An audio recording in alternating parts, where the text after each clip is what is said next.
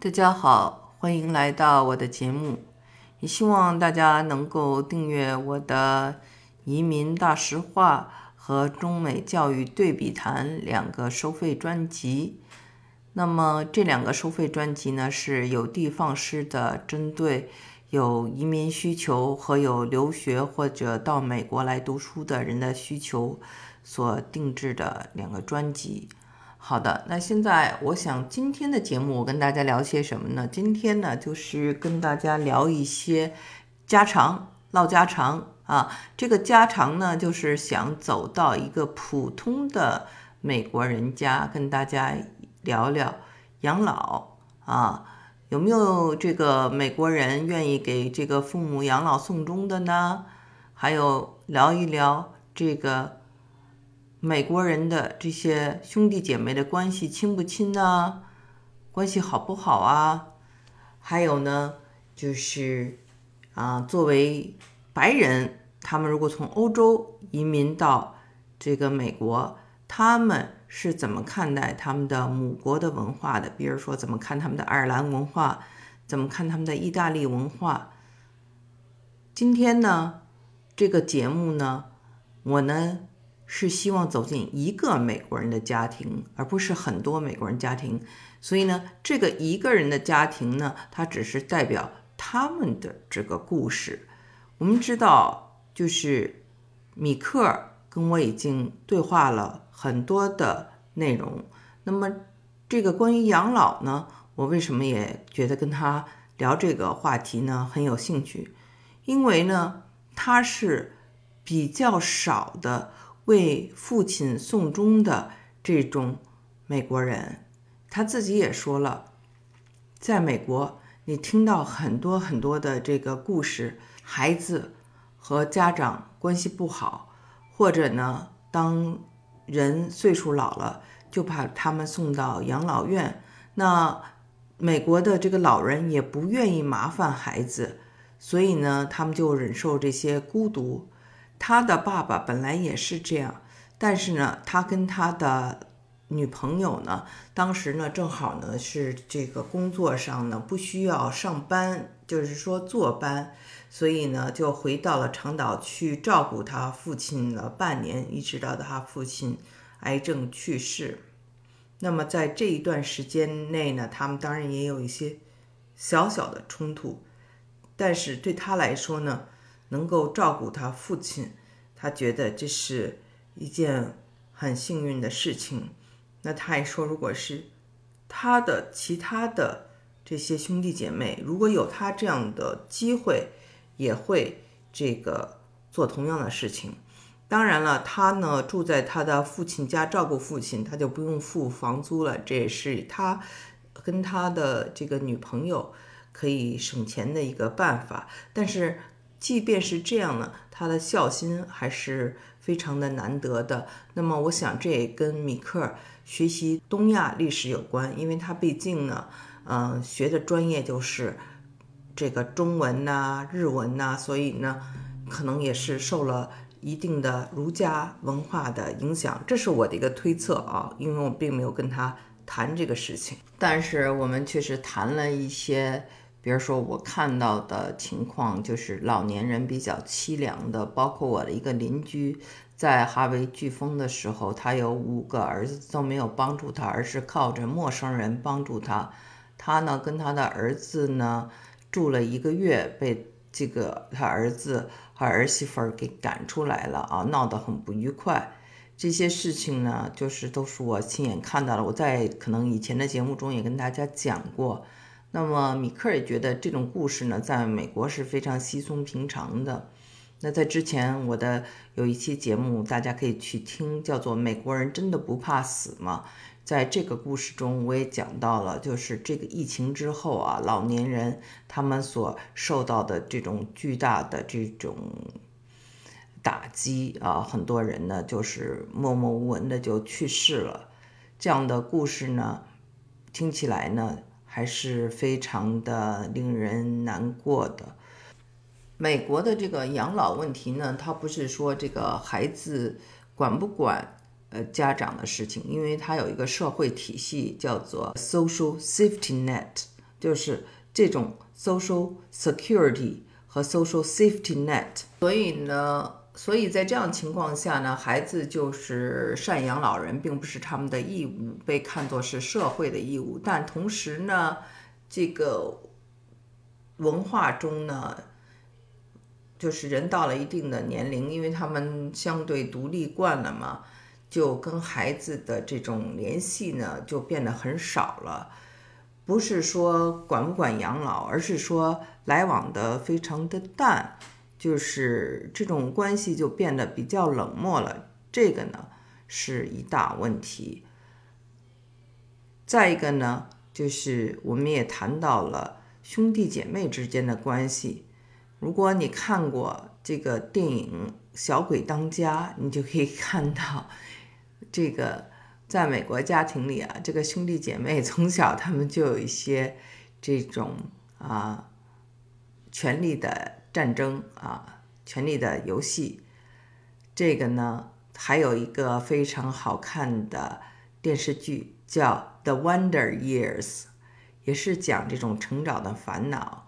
也是讲这个兄弟之间打来打去的故事。那么他们到长大以后关系怎么样呢？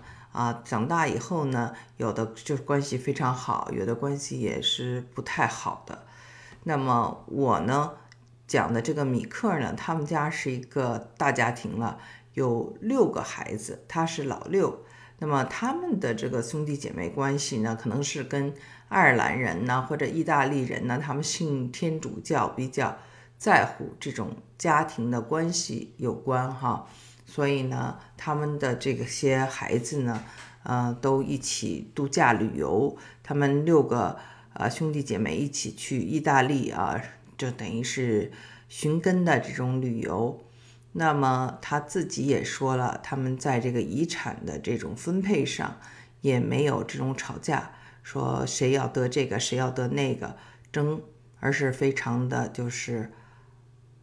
平心静气的把这个财产就分了。那么在这期节目中，除了谈到这个养老还有兄弟姐妹的关系，我们还谈到一个话题，就是说作为这种白人的这个移民后代，像米克尔是爱尔兰和这个意大利移民的后代。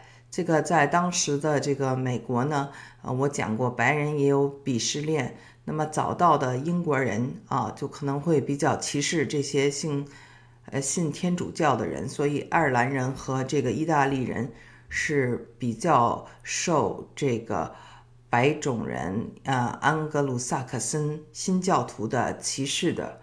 但是呢，他们还是对他们的文化。怎么看待？比如说米克，他不仅有美国国籍，他还拥有爱尔兰的护照，他还会回到爱尔兰，还会去这个意大利啊，想到他的这个祖母所就是装饰房子啊，或者他们的一些文化，包括一些他们的食品，他呢都是非常的向往去了解这些文化，所以啊。我们在探讨这个家庭这个养老的时候呢，跟米克还探讨他的这个兄弟姐妹的关系亲不亲啊。Talking about your father, what made you decide to live with him and helping him? Is that something rare here? Interesting. Uh, yeah. Uh, I don't think it's very common. Mm-hmm. It happens sometimes if you have the opportunity to do it, and I had an opportunity. I was working as a freelance writer, and so I didn't have to go to a day daily job at an office and and manage a team. Um, I could, you know, I could work from home. Because of that, I could work from his home just as well as I could work from my own. Um, and if I'm, that's the yes. Yeah, we get a lot of that. Yeah, yeah. That's third that's Third Avenue. Sometimes it feels like I'm on the street. But what brought me out to to stay with him was that my girlfriend and I were living in Manhattan. Um, my father was alone because my mom had passed away, and after she passed away, he lived alone for about a year Um, but he started to get sick. His his cancer started coming back. He had had prostate cancer mm-hmm. 15 years before and had a procedure that was known to last for about 15 years, radiation procedure. And as it came back, um, we realized that you know there wasn't much uh, they could do about the course of his life, and um, he would need more help. And we could one of the common things to do is to get someone to stay with him to get a hire a, a daytime nurse to take care of his medical needs. But it just seemed like a better opportunity for me to um, move in with them, with my girlfriend, actually. The three of us lived together. And uh, that was fun.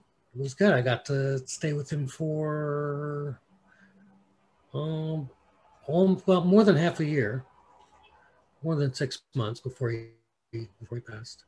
Um, but rather than hiring a, a, a, nurse to come and take care of him, I just uh, did it myself. So oh. is that common? It's not very common. I don't think that would.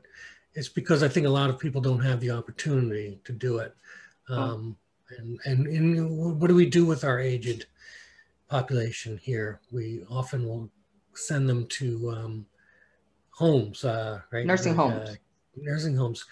Often they want to go. Often mm. it's there. I know. You know. I know a lot of my friends' parents have you know, planned it for themselves. This is where they want to retire, a retirement home, and then maybe a retirement home with a nursing facility, and then it becomes a nursing home. Um, they don't want to burden their children, that sort of thing. It's very different in China. I know that, mm-hmm. you know, it, no on both sides. Both the, pressure. Yeah, both the children, the children and the parents mm. in China would expect mm. uh, to be together. Mm-hmm. You know, at that time. And I think uh, for whatever reason in America, culture has gotten to be that, um, you know, that it's that value of privacy. Um, you don't want to, you know, know too much about. I don't know. It's, a, so it's an odd thing. I'm not, I'm not even sure what drives it, but but some of it is pride and and parents thinking, um, you know, they don't want to delay or somehow inhibit their children's further success slow them down anyway, become a burden. So I have a neighbor, uh, during Harvey. He said he had to rely on the help of strangers. Although he has five sons, nobody helped him. And he tried to stay with one of the sons for months and had a big fight. And uh, they evacuated him. He was like 78 or something. So, mm. wow that's type of story I hear a lot. You know, some of my neighbors mm-hmm. they have very similar stories. It is. I, have, I think that's a com- common story. Yeah. Yeah, you hear that. 你有呃六个兄弟对吧？五个兄弟。啊，五个兄弟。Yeah. 啊，加加上我我老六。呃，你老六，你是 You are the youngest. Yes. So, do you think uh, if your brothers, your siblings had the chance, they have done the same you have done? Yes.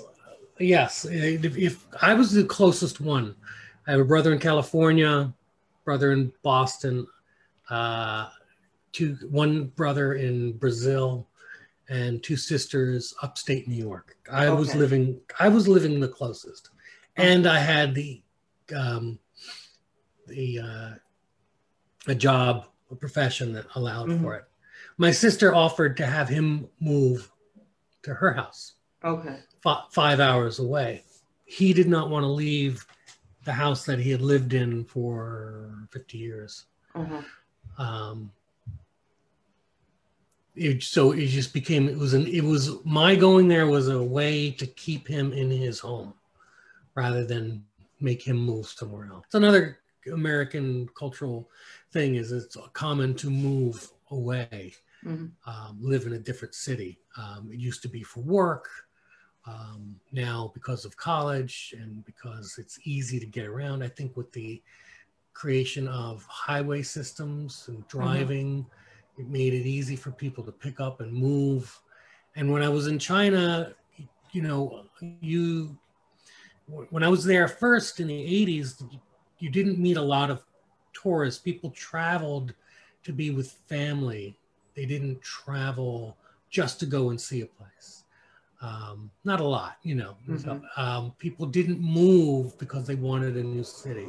You know, no, you you stayed where your the, the Danwei was, and your, you know, your your residency. You kept your residency, yeah. Mm-hmm. But that, that's changing now. There's more, um, you know, there's more money.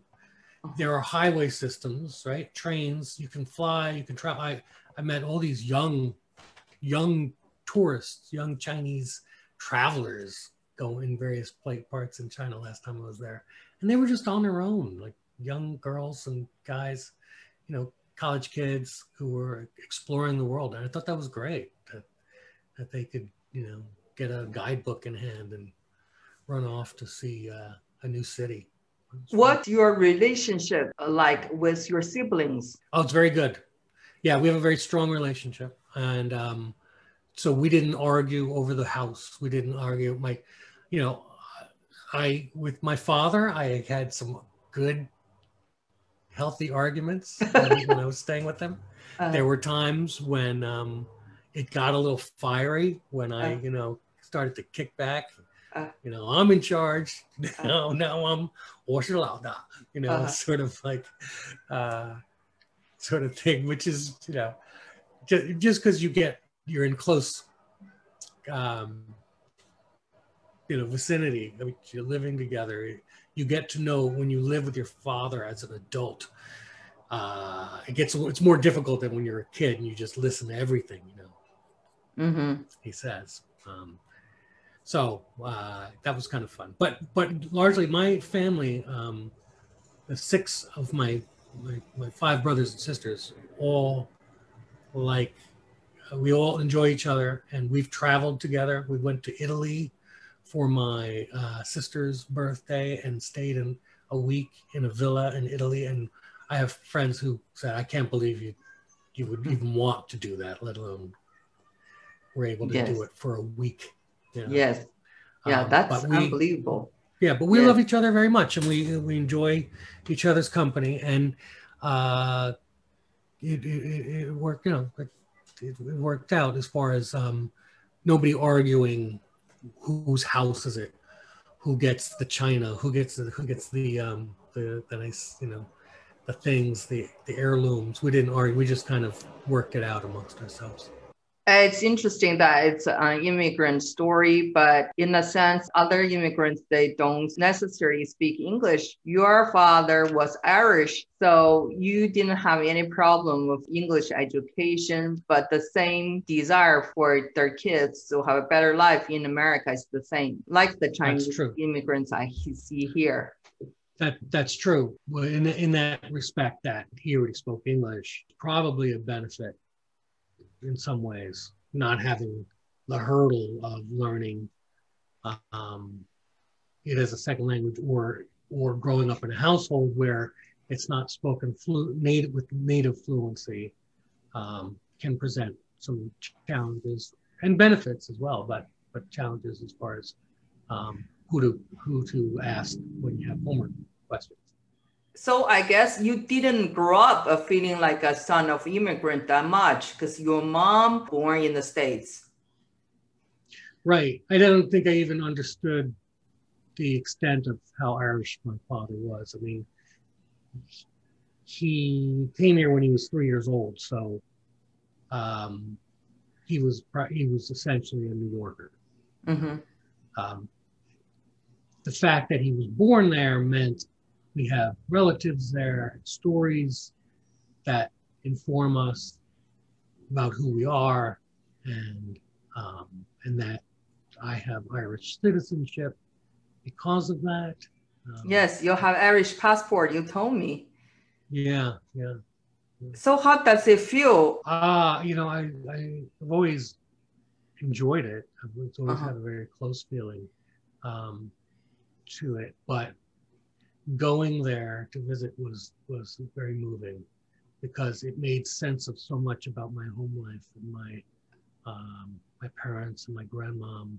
Um, I I, I used to go to my grandmother's house, which was in Staten Island, in New York, and it was decorated in a certain way. It was just like this little cottage, and it had lots of little trinkets, little menagerie little ceramic dolls and doilies, and the kind of prints and the size of the couch and the way she served lunch on a plate. All these things didn't really they i just thought they were my grandmother like their own style. And when i went to ireland and i saw relatives of mine and it was the exact same feeling i was like wow look at that. It's this is actually a thing. Like this is how this is how they live. Um, when when you you know i from living in america from new york like you know what an irish bar looks like yes you know, it's, it's irish bars in America all have this certain look to them. You can see them from a 100 feet away. You look up, an Irish bar. And you think, okay, well, that's probably like the, you know, I mean, P.F. Chang's does not look like China, right? Mm-hmm. But, you know, it's like, so that's, but it's like, I never thought that those Irish bars looked like, I thought they were kind of, um, you know, a Disneyfied sort of Hollywood version of, of what Irish, what mm-hmm. Ireland would look like. But the funny thing is when you go to Ireland and all the pubs kind of look like that. They have the mm-hmm. same the same names and the same thatched roofs and and uh, you know doorways and and, mm-hmm. And, and so I felt very comfortable there. Mm-hmm. I, I, was like, oh, they actually do it this way here. You know, mm-hmm. it's not it's not they're not doing it just for show. So, mm-hmm. um, have you ever been to Ireland? No, I have a friend who married a nobleman. So they have a castle and invite me to go there. I really want to go in summertime because I know it's very cool. They also have very nice golf courses. Right. And I love golf? Irish songs. Do you golf? Yes, I golf. Yeah. Yes. How are you? Are you good? I'm okay. You know, in Texas, that's something you can take advantage of. There are many yeah. golf courses. Right. Yes. That's right. But I guess how people see their roots, it's all very related. Doesn't matter we come from Europe or come from Asia and the tie to the uh, original culture and how we view it. You know, I just wanted you to share it with some Chinese because some Chinese that have this self-hate or mm. feel embarrassed of having their Chinese roots. I Is think, here in America, you mean? Yeah, in America, I see a lot. Yeah. I, I, um, I don't think it's healthy. Right. Right. Is this are these uh, multi like third generation Chinese or no, even first generation or mm, second generations. I see that self hate. So that's why I wanted to elaborate a little bit on your you know relationship or your feelings toward agriculture, yeah. towards your grandma. Actually, when you talk about the ceramic, little ceramic things, I have lots of them as well because you know we have a large population of Catholic people here. I buy things you know, to decorate mm-hmm. my house. Mm-hmm. Yeah, yeah, very cute. So I know what you're yeah. talking about. Uh huh. Yes. Yeah. Italian side is, you know, there were things very much the same way. You know, you had um, these these things that they did that really came from the Italian culture that I didn't recognize. I just thought they were just my just American. But the, to your to your question about where you're, you're about growing up, um, you know, with these things. Uh, I grew up in a community where most people were immigrants of some sort, uh-huh. you know, and, and, you know, most of New York, there, uh-huh. everybody's got a story. Everybody's from, you know, some mix of something. Uh-huh. I like Italy. I wish I could live there when my kids grow up. I can move mm-hmm. there. Yeah, I want to live in Tuscany. Tuscany, yeah. It's uh-huh. beautiful. It's, yes. gorgeous. Yeah, no mosquitoes no fire no, ants. You know, pulsins, all those sorts of things. Yeah, yeah, that's right. Um,